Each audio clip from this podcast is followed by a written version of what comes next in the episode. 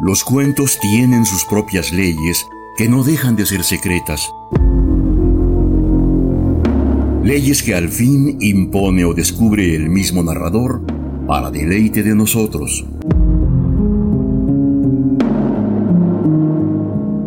Esto es lo que nos cuenta el cuento.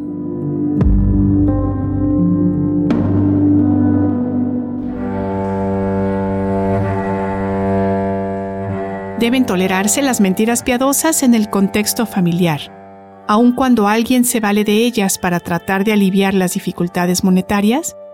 Eso es lo que nos plantea el escritor italiano Edmondo D'Amicis en el cuento que nos corresponde entregar a ustedes durante la presente emisión.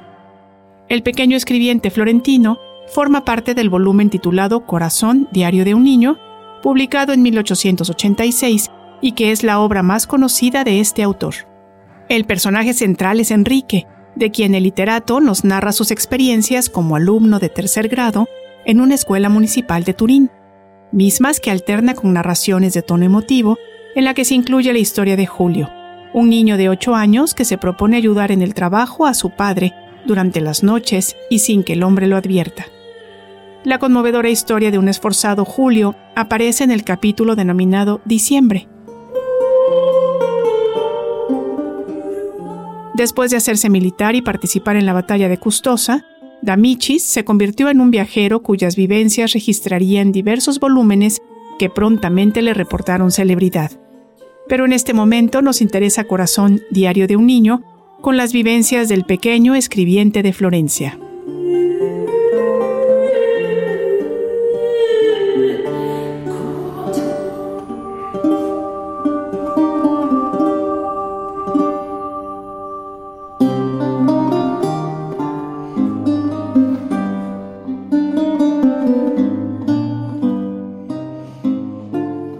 12 años y cursaba la educación elemental. Era un simpático niño florentino de cabellos rubios y tez blanca, hijo mayor de cierto empleado de ferrocarriles, quien, teniendo una familia numerosa y un escaso sueldo, vivía con suma estrechez. Su padre lo quería mucho, era bueno e indulgente con él, indulgente en todo, menos en lo que se refería a la escuela. En esto era muy exigente y se revestía de bastante severidad porque el hijo debía estar pronto dispuesto a obtener otro empleo para ayudar a sostener a la familia y para ello necesitaba trabajar mucho en poco tiempo. Así, aunque el muchacho era aplicado, el padre lo exhortaba siempre a estudiar. Era este ya de avanzada edad y el exceso de trabajo lo había también envejecido prematuramente.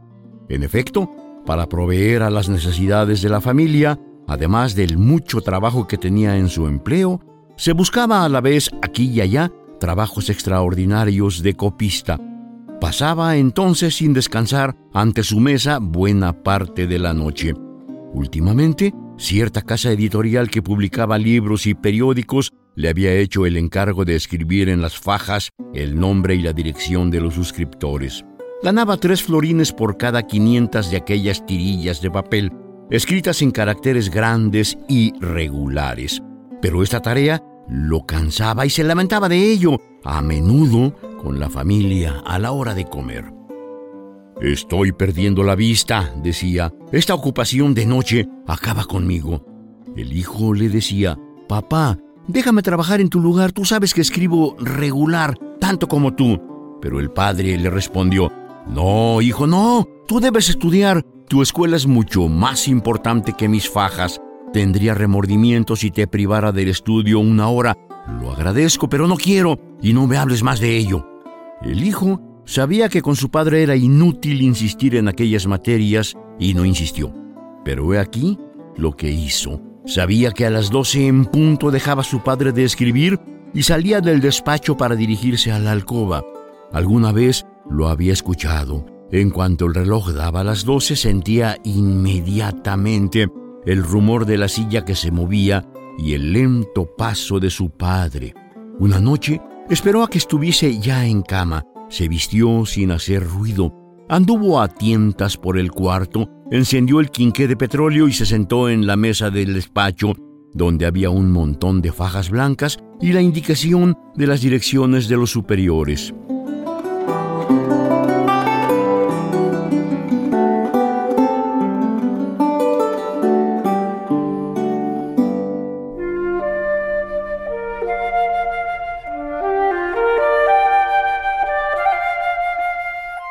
Empezó a escribir, imitando todo lo que pudo la letra de su padre, y escribía contento, con gusto, aunque con miedo. Las fajas escritas aumentaban y de vez en cuando dejaba la pluma para frotarse las manos. Después continuaba con más alegría, atento al oído y sonriente. Escribió 160, cerca de un florín, entonces se detuvo, dejó la pluma donde estaba, apagó la luz y se volvió a la cama de puntillas. Aquel día a las doce, el padre se sentó a la mesa de buen humor. No había advertido nada. Hacía aquel trabajo mecánicamente, contando las horas y pensando en otra cosa. No sacaba la cuenta de las fajas escritas hasta el día siguiente. Sentado a la mesa con buen humor y poniendo la mano en el hombro del hijo, le explicó. ¡Eh, Julio! Mira qué buen trabajador es tu padre. En dos horas he trabajado anoche un tercio más de lo que acostumbro. La mano aún está ágil y los ojos cumplen todavía con su deber. Julio, contento, mudo, decía para sí, Pobre padre. Además de las ganancias, le he proporcionado también esta satisfacción, la de creerse rejuvenecido. ¡Ánimo, pues! Alentado con el éxito, la noche siguiente, en cuanto dieron las doce, se levantó otra vez y se puso a trabajar. Y lo mismo siguió haciendo varias noches. Su padre seguía también sin advertir nada. Solo una vez, cenando, observó de pronto. Es raro. ¿Cuánto petróleo se gasta en esta casa de algún tiempo a esta parte? Julio se estremeció, pero la conversación no pasó de allí y el trabajo nocturno siguió adelante. Lo que ocurrió fue que, interrumpiendo así su sueño todas las noches, Julio no descansaba lo suficiente. Por la mañana se levantaba rendido aún y por la noche al estudiar le costaba trabajo tener los ojos abiertos. Una noche, por vez primera en su vida, se quedó dormido sobre los apuntes. Vamos, vamos, le gritó su padre dando una palmada. ¡Al trabajo! Se asustó y volvió a ponerse a estudiar, pero la noche y los días siguientes continuaban igual y peor aún, daba cabezadas sobre los libros, se despertaba más tarde de lo acostumbrado, estudiaba las lecciones con desgano y parecía que le disgustaba el estudio. Su padre comenzó a observarlo, después se preocupó y al fin tuvo que reprenderlo. Nunca lo había tenido que hacer por esta causa. Julio le dijo una mañana, Tú te descuidas mucho, ya no eres el de otras veces. No quiero esto. Todas las esperanzas de la familia se cifraban en ti. Estoy muy descontento. ¿Comprendes? A este único regaño, el verdaderamente severo que había recibido, el muchacho se turbó. Sí, cierto, murmuró entre dientes. Así no se puede continuar. Es menester que el engaño concluya.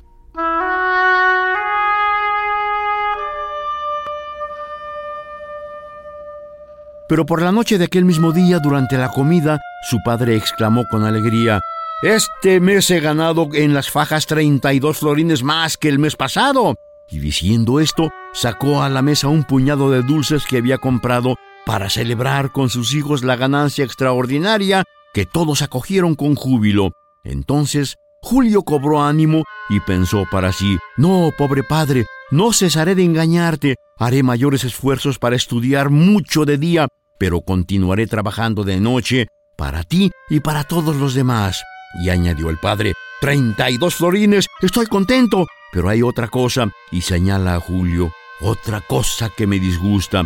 Y Julio recibió la reconvención en silencio, conteniendo dos lágrimas que querían salir, pero sintiendo al mismo tiempo en el corazón cierta dulzura, y siguió trabajando con ahínco, pero acumulándose un trabajo a otro, le era cada vez más difícil resistir. La situación se prolongó así por dos meses. El padre continuaba reprendiendo al muchacho y mirándolo cada vez más enojado. Un día fue a preguntar por él al maestro y éste le dijo, sí, cumple, porque tiene buena inteligencia, pero no está tan aplicado como antes. Se duerme, bosteza, está distraído, hace sus apuntes cortos deprisa, con mala letra él podría hacer más, pero mucho más. Aquella noche, el padre llamó al hijo aparte y le hizo reconvenciones más severas que las que hasta entonces le había hecho. Julio, tú ves que yo trabajo, que yo gasto mucho mi vida por la familia. Tú no me secundas, tú no tienes lástima de mí, ni de tus hermanos, ni aún de tu madre. Ah, no, no diga usted eso, padre mío, gritó el hijo ahogado en llanto y abrió la boca para confesarlo todo. Pero su padre le interrumpió diciendo, Tú conoces las condiciones de la familia, sabes que hay necesidad de hacer mucho, de sacrificarnos todos. Yo mismo debía doblar mi trabajo. Yo contaba estos meses últimos con una gratificación de 100 florines en el ferrocarril y he sabido esta mañana que ya no la tendré. Ante esta noticia, Julio retuvo enseguida la confesión que estaba por escapar de sus labios y se dijo resueltamente, No, padre mío, no te diré nada, Guardaré el secreto para poder trabajar por ti. El dolor que te causo te compenso de este modo. En la escuela estudiaré siempre lo bastante para salir del paso. Lo que importa es ayudar para ganar la vida y aligerarte de la ocupación que te mata.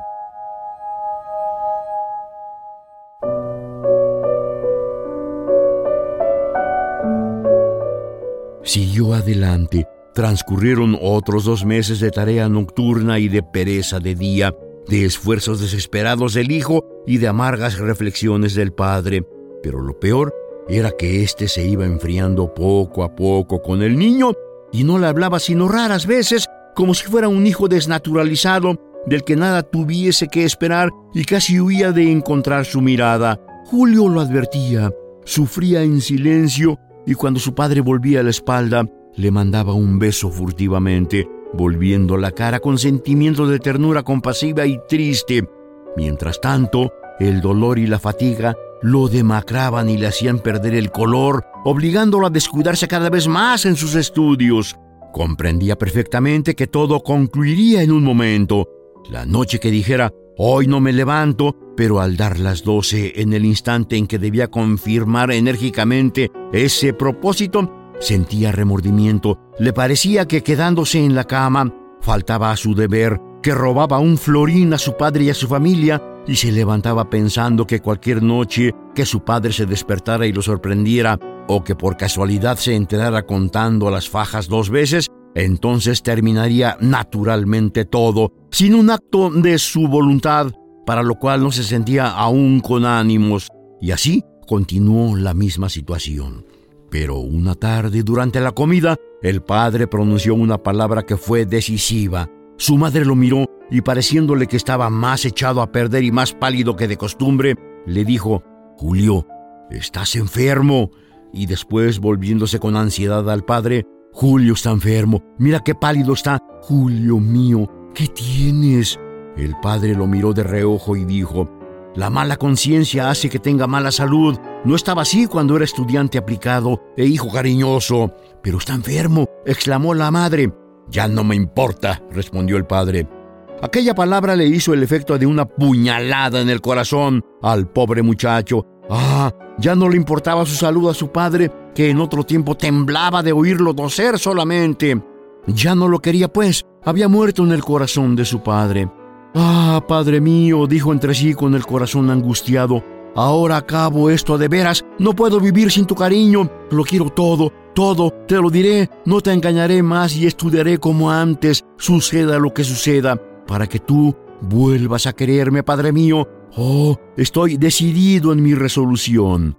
Aquella noche se levantó todavía, más bien por fuerza de la costumbre que por otra causa, y cuando lo hizo, quiso volver a ver por algunos minutos en el silencio de la noche, pero por última vez aquel cuarto donde había trabajado tanto secretamente, con el corazón lleno de satisfacción y de ternura.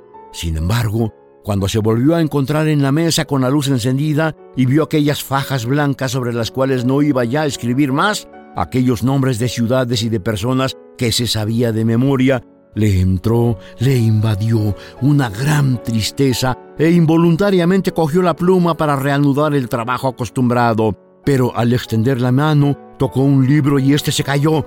Se quedó helado. Si su padre se despertaba, cierto que no lo habría sorprendido, cometiendo ninguna mala acción y que él mismo había decidido contárselo todo. Sin embargo, El oír acercarse aquellos pasos en la oscuridad, al ser sorprendido a aquella hora con aquel silencio, el que su madre se hubiese despertado y asustado, el pensar que por lo pronto su padre hubiera experimentado una humillación en su presencia descubriéndolo todo, todo esto lo aterraba.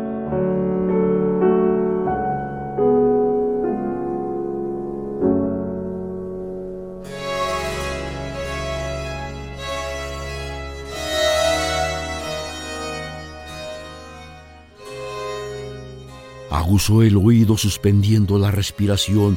No escuchó nada. Escuchó por la cerradura de la puerta que tenía detrás. Nada. Toda la casa dormía. Su padre no había escuchado. Se tranquilizó y volvió a escribir.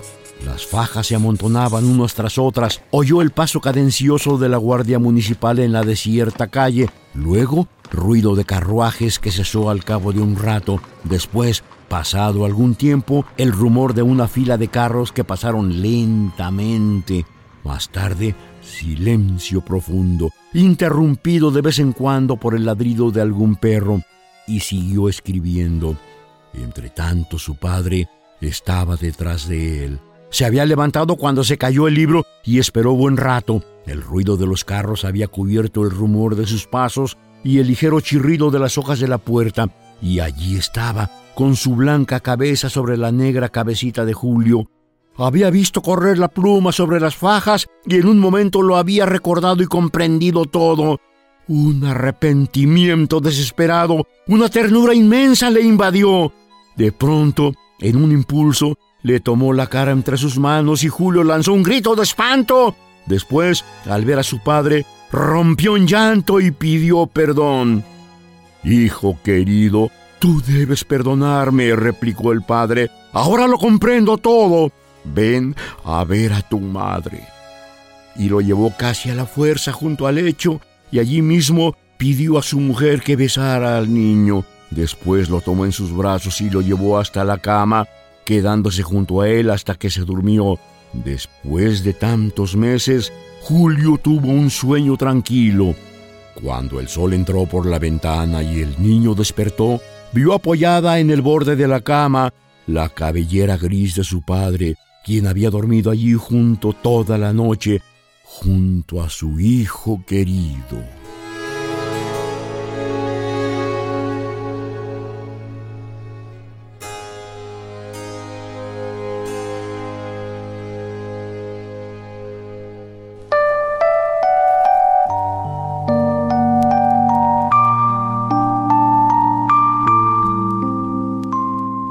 La obra de Edmondo D'Amicis se caracteriza por su singular combinación de romanticismo con realismo, estilo que le funcionó perfectamente para legarnos relatos que contienen un propósito altamente ético y con sentido orientador.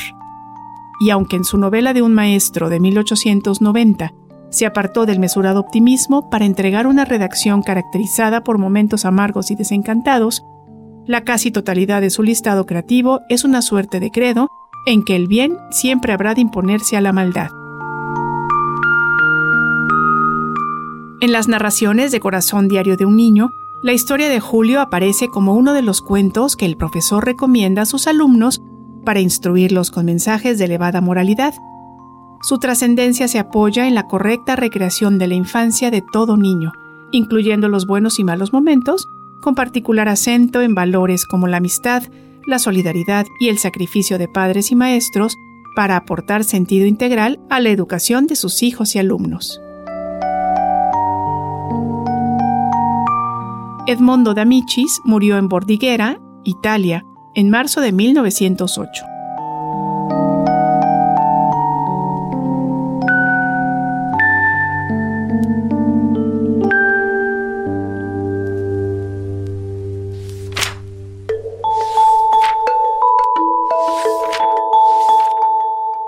Los cuentos tienen sus propias leyes que no dejan de ser secretas. Leyes que al fin impone o descubre el mismo narrador para deleite de nosotros. Esto fue lo que nos cuenta el cuento, una realización de Ileana Quirós y Jorge Vázquez Pacheco.